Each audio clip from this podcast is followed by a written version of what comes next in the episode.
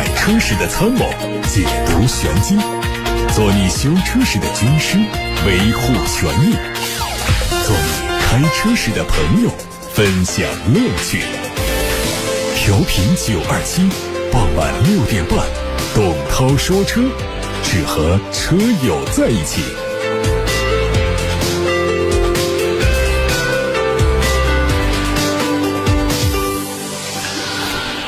各位好，我是董涛。接下来是关心车的事儿的朋友们的时间，在收听的同时，可以把选车用车的问题话题，把汽车消费维权的问题发到直播间。两个通道开通，热线电话八六八六六六六六打通留言，还有董涛说车的同名微信公众号也可以留言。今天的新闻首先是来两条涨价的啊，第一条呢是油又要涨了，说今天。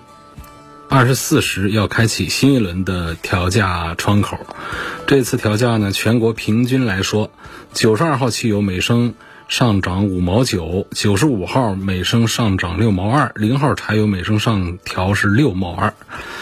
按照一般的家用汽车的油箱五十升左右的容量来估测的话呢，加满一箱九十二号的汽油要多花三十块钱。第二个涨价消息是，今天特斯拉。又涨价了，这是特斯拉在一个星期之内的第三次涨价。这次涨价的是前几天没涨的那个 Model Y 后轮驱动版，涨价的幅度是一万五千多，涨价之后的卖价是三十一万九千六。曾经因为连续降价被调侃为割韭菜的特斯拉，如今又因为价格猛涨，好像成了理财产品。看其他资讯。最近，2022款的宋 MAX DM-i 上市，它推出了五款车型，综合补贴之后的售价是四万五千八到十七万二千八。在外观方面，整车流线型车身和谐统一，双风前格栅搭配金钻式的 LED 前大灯，非常的动感犀利。而动力方面是一点五升的自然吸气，加上一百三十二千瓦的电动机组合，配 eCVT 变速箱，百公里加速七秒九，最大综合续航一千零八十公里。之前，奥迪表示将于二零二二年六月份推出搭载新信息娱乐系统的新车，涵盖了奥迪的 A 四、A 五、A 六、A 七、A 八、Q 五、Q 七、Q 八、e 创、E 创、GT、Quattro 等等车型。这个系统呢，可以使用全息影像，后排乘客可以佩戴 VR 眼镜，沉浸在游戏、电影和互动内容当中。奥迪也会成为第一个提供车载 VR 娱乐方案的汽车品牌。值得一提的是，量产车上的 VR 配置还能够和行进中的其他车辆进行互动。比如说，车辆向右转弯的时候呢，虚拟世界中的宇宙飞船也会向右飞行；车辆加速，宇宙飞船也会同步加速。而计划在九月份上市的 Q4 A 创很可能就会用上这个系统。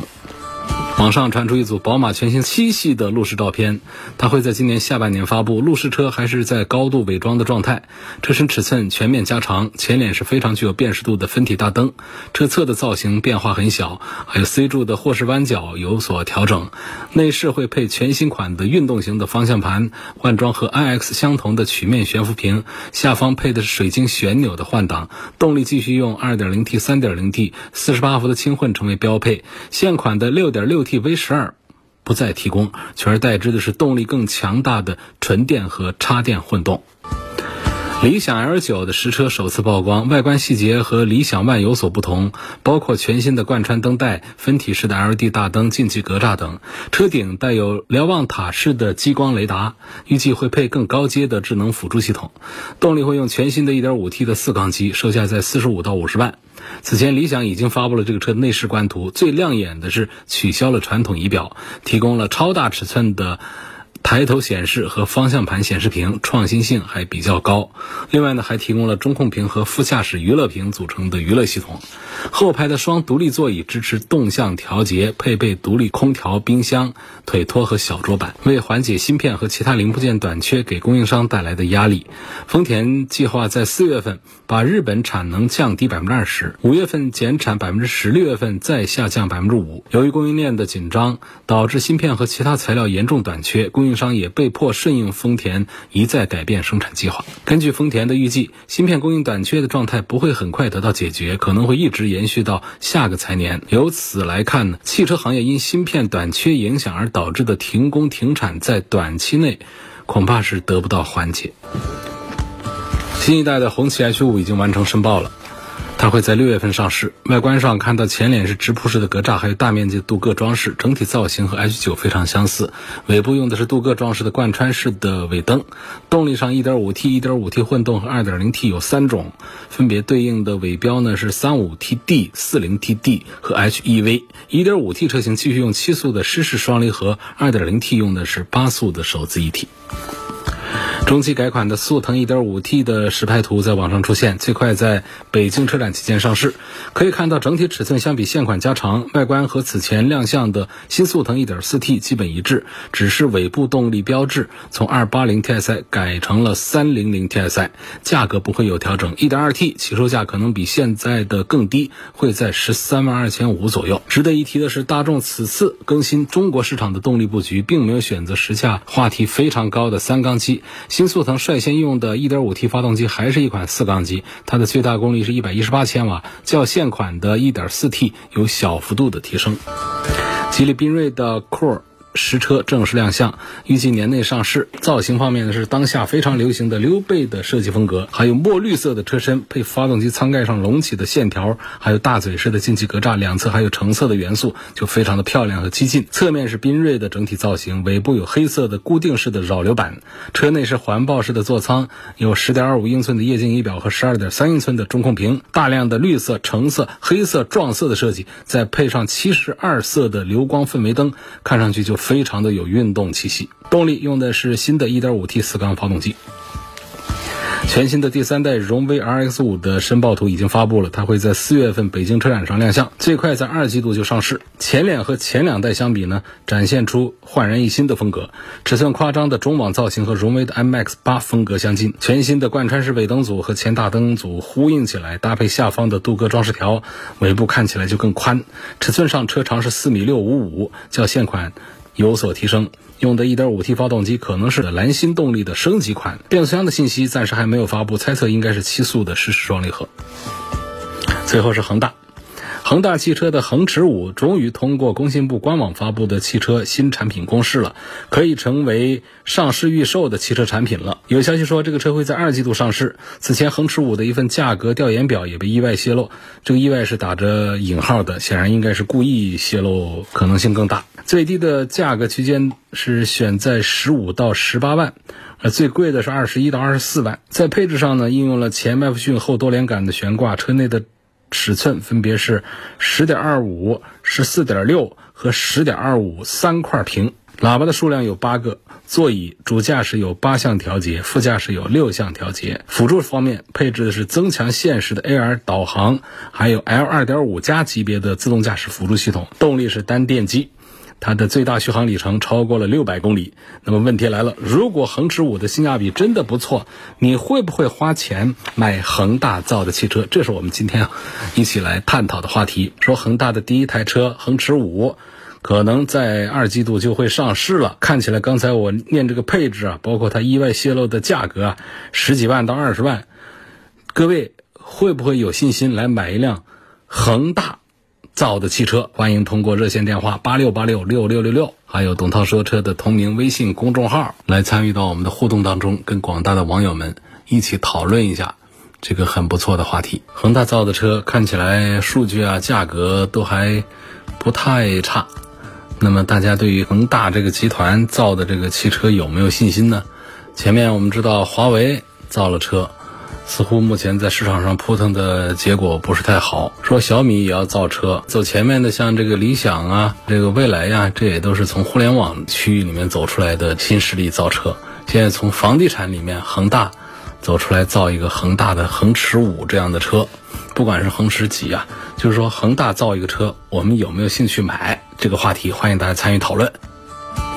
有位网友。叫猫，他说恒大出车了，我也不会买，毕竟充电桩的问题啊，它不好解决。那你这说其实不是恒大的问题，那是整个的这个电动车这个领域的事儿。还有一位朋友说恒大的欠款还清了我就买，你这个话题太大了啊，跑题了。其他朋友还有什么观点啊？我们一会儿再念。有一位叫 T C 的网友说：“我是你的七年的老听众了，目前开的是宝马一系，很满意，准备换第三辆车。目前看中了唐 D M I 的四驱版，它快要上市了，想知道它的两驱版有什么优点、缺点呢？这种插混四四驱省油的 S U V 还有没有其他的一些推荐？在三十万元以内。我们先说这个唐 D M I 的四驱版本呢，就是首先说这个唐啊，它的几个车啊，就是唐的 D M，它主打是动力性。”它的 DMI 呢，主打的是经济性。如果说你对动力的需求不大，你在乎燃油经济性的话，你买这个 DMI 是对的。DMI 这个车呢，基本上就是几个优点，几个缺点呢也比较突出。一个优点呢，就是平顺性比较好，因为 DMI 的工作原理是以电为主的，在混动模式下呢，发动机只有在需要加速或者说高速巡航的时候，才会直接驱动车辆来行驶。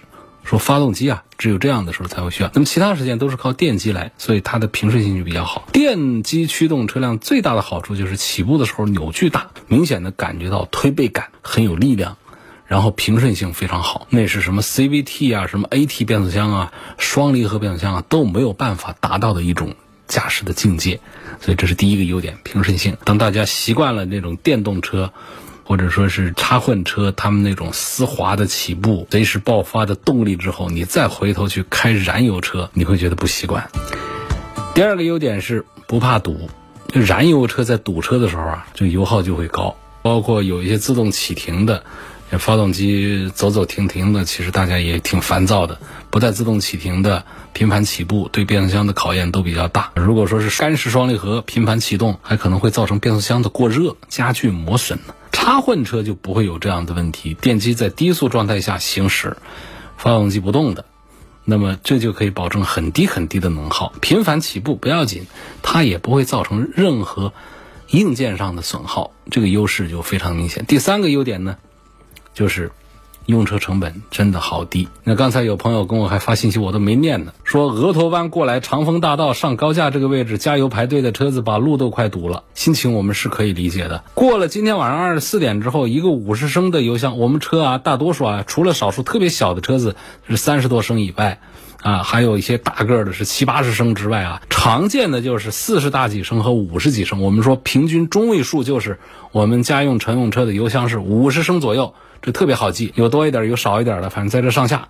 那么今儿晚上二十四点过后，你要加满一箱油，就比这二十四点之前加满一箱油要多花三十块，而且说的是九十二号哦，还没说九十五、九八呢。所以心情可以理解，大家赶在二十四点之前加一箱油，可省三十块钱，就这样的一种情况。所以呢，今天晚上这朋友报的这个信息。说额头湾过来长丰大道上高架这个位置加油排队的车子把路都快堵了，大家都是赶着赶紧去加箱油，能省个几十块钱，心情是可以理解。啊，扯远了，回来说，就讲这个用车成本的问题，就油价越来越贵，电动车呢，大家有的还心里吃不准。说质量稳定性怎么样啊？这个电池的续航的问题，电池的环保的问题，车辆的折旧率太高的问题，充电的麻烦的问题等等。那么插混车呢？它不存在这些里程焦虑的，就是市区它可以用纯电开，冬天它的 NEDC 的续航里程也有个大几十公里，所以市区带个步啊，它没什么压力。那这样的车就是插混和燃油车在用车成本上相差好几倍，因为纯电行驶成本很低，有时候你都可能会。感觉不到用车的成本，当然说你经常跑长途，那你就感觉不到它有什么优势了。跑长途都是发动机在转，它就跟同排量的一个汽油机的油耗搞不好还要高一点哦，因为它的车子有电池，它配重大一些。那么你要保持同样的速度，克服同样的风阻的话，你的发动机转速要更高，油门要踩得更深，所以它的油耗反而要更高一些的。但我们经常在市区跑，这种纯电这种插混，它的优势。都体现出来了。好，当电卖缺点，一个呢就是维修电动车比燃油车它还是要麻烦一点，因为插混车它涉及到三电，一般的汽修电子啊，可能搞不好就很难解决这些问题。因为涉及到三电系统的故障呢，不要轻易的在四 S 店以外的地方修，一旦是修出什么问题来，厂家不质保，那你这也麻烦。那插混车呢，经常出现这个 EV 受限，出现这种情况不一定就跟三电有关，它可以是大故障，也可能是小毛病。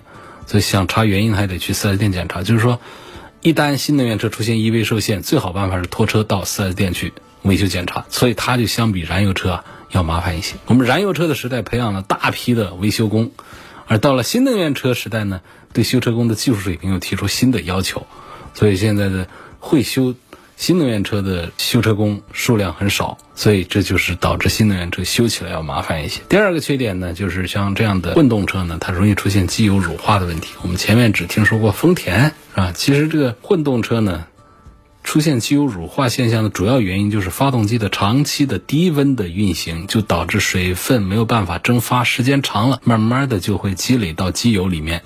所以冬季气温低就会进一步的加剧这个问题。这其实啊不仅仅是丰田一家，这个混合动力上有这个问题。这比亚迪的这个插混呢，它的电池容量比较大啊，避免了发动机的频繁启动。但长期亏电行驶，不可避免的造成发动机也会频繁启动，就很大概率它也会出现一些机油乳化的现象。也就是说，你不管是油电混动还是插电混动，就是在工况不好的状态下，大概率会造成机油乳化的这种现象。这个比亚迪，它为了有效的避免出现机油乳化呢，保养的频率也要比燃油车稍高一点。就这样做的好处，就机油还没到乳化到被我们那发现或者说影响什么的时候，它就已经换了新机油了。但缺点就是什么呢？就是保养的成本是不是要高一些？第三个缺点就是它依赖充电桩。买插混，你是不是有固定的停车位啊？你没有固定停车位，打游击的那种，你没办法安装充电桩。就是你买了新能源车，你没办法安装充电桩，你这搞的是个什么事儿呢？用车成本会大幅度上升啊，而且主要是极其的不方便。那外面的充电桩基本上是一块钱以上每度电，充电成本比较高。你要插混车，基本上是需要两天充一次电，你把时间都用在充电上，是不是很不值得？你要长时间亏电行驶的话，那插混车还省个什么油呢？而且还。影响这个动力电池的使用寿命，所以很多人买插混车是为了省钱。如果需要购买停车位，你还要算一下。我天哪，我为了买个插混车，我还得买个车位，这车位一搞二十万、三十万去了，算算成本，这还是应该买一个燃油车啊。所以没有完美的车呀，就是再懂车的人也可能会买到有缺点车。就买车最重要的是组合它的优点缺点，买到适合自己的车。那就像这个五菱宏光 mini EV 一样的，各项机械素质啊，各项数据表现呢，那差的是一塌糊涂。但是呢，它的总销量是特别大的。是不是买车的人都不懂车呢？是有一些不懂车。但是呢，像这个五菱宏光 mini EV 价格便宜，它可以遮风挡雨，就满足了很多人的用车需求了。所以买车的时候永远记住一句话：不要盲目跟风，适合自己的才是最重要的。有位姓张的网友说：“我就不喜欢电动车，我钟情于。”油车，我每天都开电动公交车，充电太麻烦，夏天都不敢开空调，总是要充电。今天我们节目当中抛了一个有意思的话题，说恒大马上就要上市它的第一台车了。恒大就是那个做房地产的很有名气的，前一段时间。那么恒大造的车，大家会买吗？就这个话题，很多网友积极回答。我们挑几个有代表性的观点来说。陈先生，对于恒驰的车，我的态度是观望，暂时不会入手。一是鉴于恒大目前的财务状况，对后期的售后服务啊会有所担忧。而且对于恒大来说，造车是一个全新的领域，成品如何，目前只是他单方面的宣传，还是希望听到第一批用户反馈的用车感受。另外，价格是否会有波动，也是需要等待市场反应的。说得好，肖先生，我不会买恒大的汽车，因为现在很多传统车企生产的汽车，消费者都不一定会买单，更何况是一个新势力的品牌。生产一辆汽车不是简单的靠买材料、买设备来拼凑的，而是需要核心技术的。现在的行业标杆依然还是特斯拉，所以很多消费者不会去买。说得好，谢谢大家。刷油漆说希望点评一下丰田的那个国产的塞纳，怎么说呢？这个车被全国汽车名嘴联盟啊评为了二零二二年的第三届柠檬车大选的柠檬车之一。首先呢，这加价的事儿呢让大家很愤慨，就不说了。就光讲这个车的话呢，外观好像是没什么可说的，可是这个车里头的塑料感太强，就你能摸到的地方都是。硬邦邦的，全塑料，好多地方都是这样。我们随便拿一个标杆，像 G L 八这样的车，你看哪哪都是软塑料的，这用的材料啊还是不一样。包括这个塞纳的尾门都是个塑料的，所以你要是不加价又便宜，咱也就忍了。说还得加几万块钱，所以消费者当然是不买账。那后来这个加价就成为过去了，这也是让市场教育了广丰，也让广大车企都深受教育，就不要动不动的盲目的自信自大的加价，好像我们中国的消费者还像前些年那么的傻，不是这样。再包括它的这个安全防护，啊，说拆开来看呢，就会发现它是那种硬式防护。按照这个碰撞测试的这个需求来做的，它碰撞测试的实验室环境跟我们实际在路上开呀，差异是非常大的。所以你会看到有的车啊，它碰撞出来的成绩不大好，但实际上在路面上从保险这个领域来看，在路面上的碰撞来讲的话，它的损失并不是太大。有的车呢，碰撞一搞就是五星五星，路上一撞就是稀巴烂，它其实就是有一些是做了硬式碰撞的。安全防护，所以说从商务定位来说，如果对标别克的 GL 八的话呢，塞纳那就是在动力这个单元还过得去，但是在其他的，比方说舒适度、在静谧度，就是静音表现各方面差距是很显著的。下一个问题，对比一下奔驰的 GLS 四五零和宝马的 X 七，然后 GLS 的时尚型中规版呢比平行进口的价格贵，但是呢中规版的配置呢还不如。进口版问这个事儿该如何选择？关于是买这个平行进口车还是买这个四 S 店车的点是这样的：如果我们把售后保障这一块忽略不说的话呢，那通常来说平行进口的性价比是要高一些，它价格低一些，它配置它做的要高一些的，这个很常见，这是很正常的。我们就是要接受一下这个售后方面的保障，四 S 店的售后保障要做得好一些啊。这个平行进口的虽然也会搞一些售后，但是那个转的弯太多了，麻烦。那么关于奔驰的 GLS 四五零跟叉七的这个对比呢，我们笼统一点讲吧，就是在 GLS 和叉七的身上呢，这奔驰、宝马两个品牌各自的优势都是发挥到了极致了，这是他们家的旗舰 SUV 了嘛。叉七还是在性能和操控性方面呢技高一筹，GLS 呢还是豪华的王者地位，氛围营造啊、便利性这个方面依然是它的强项。但是我们也看到，在相互竞争之间呢。两位对手从彼此的身上都在取长补短，比方说，宝马它就提高了乘坐的舒适度，很讲究，包括它第三排的很多的配置，那是盖过了 GLS 的。那么奔驰呢，它也强化了自己的动力表现和底盘的这种细腻表现，所以是在相互学习。就批评与自我批评，学习对方的长处。其实这两个豪华品牌的旗舰座驾最大区别，并不在于他们的产品力就差异天壤之别，价格接近。我们说产品力上谁会比谁强到哪儿去，或者说输到哪儿去呢？就是区别在于他们迥然不同的气场。宝马 X7 更像是那种稳步向前的年轻一点的创业者，他更有闯劲儿，更有朝气。奔驰 GLS 呢，更像优雅的长者，温和一点，庄重一点。那这是它最好的标签。关于恒大造的车，你会不会买？这个讨论话题，我们再来念几条啊。有位网友说：“我明确表示不会去买恒大造的车。我认为啊，搞房地产的都是赚的快钱，而生产汽车呢是需要高技术含量的，不是谁都能做的。”还有一位网友在我的微信公众号后台留言说：“涛哥，我是你八年的粉丝了，恒大的车我直接说是不会买。”其他我就不提了，而希望你点评一下奔腾的 B 七零 S 二点零 T，我就不点评了，反正就不推荐买，这品牌太弱了。还有一位网友姓王，他说恒大地产行业不行了，矿泉水失败了，现在玩汽车，他怎么能让人放心呢？专业人做专业事，半路出家做汽车，他肯定要失败呀。有个网友问，最近听说苹果汽车团队解散了，你怎么看？嗯，我注意到了前两天说的三幺五那一天。爆出的一个信息说，苹果汽车团队已经解散了一段时间。其实苹果之前呢，第一，它是有多项跟汽车相关的专利在陆陆续续的发布的。就是上个月的时候还在说苹果的一个汽车天窗的专利啊，可调节透明度，很有意思。然后第二个点呢，就是苹果宣布过。要在二零二五年量产苹果的汽车，但是现在官方当然是没有宣布说苹果的汽车团队解散，但确实可以证实的是有多个苹果汽车团队的主管离职，我们判断不了是不是真的解散了，但是确实是离职了一些重要的管理人员，那只能这样来说。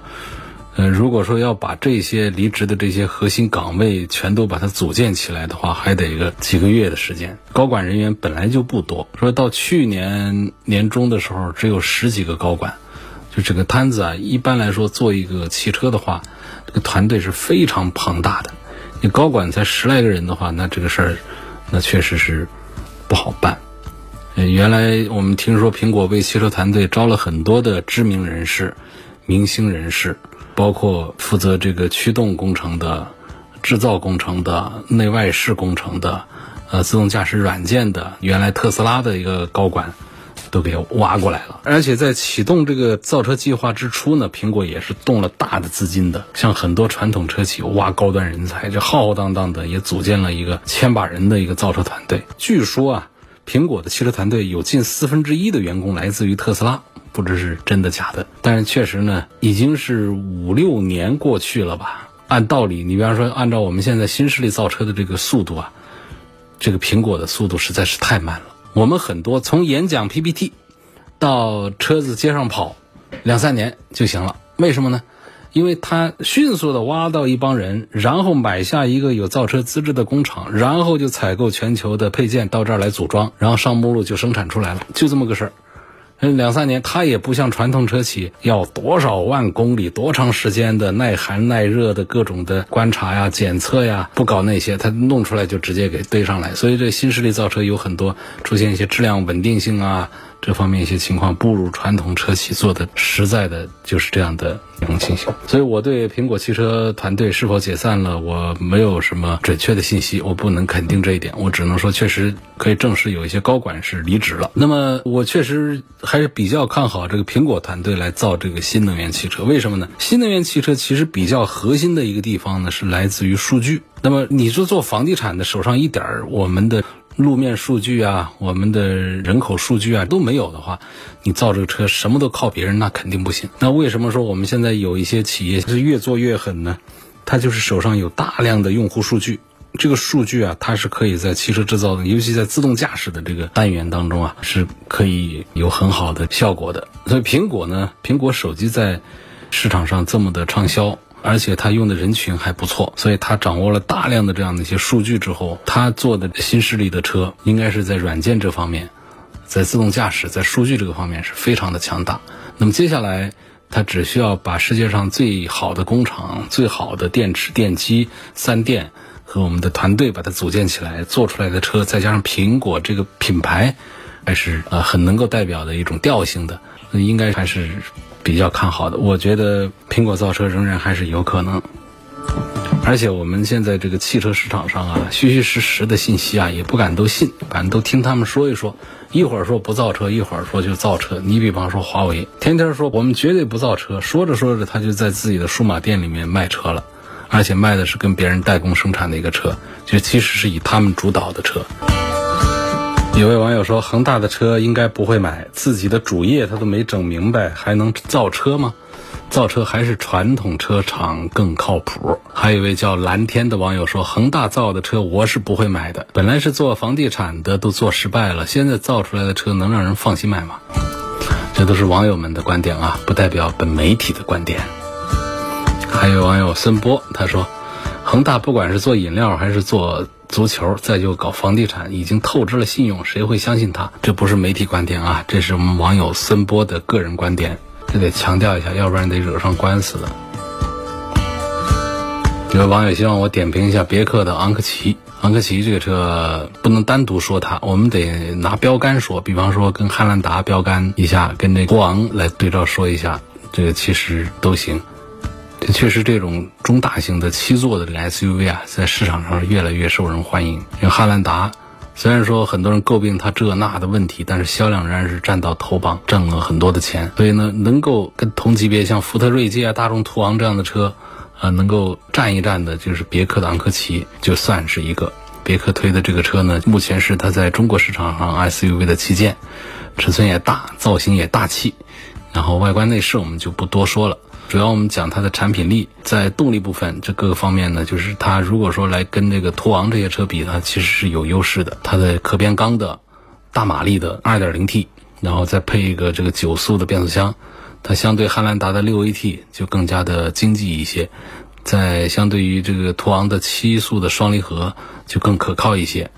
然后在其他的一些安全配置的话，这个就不用说，都做的比较的呃齐全。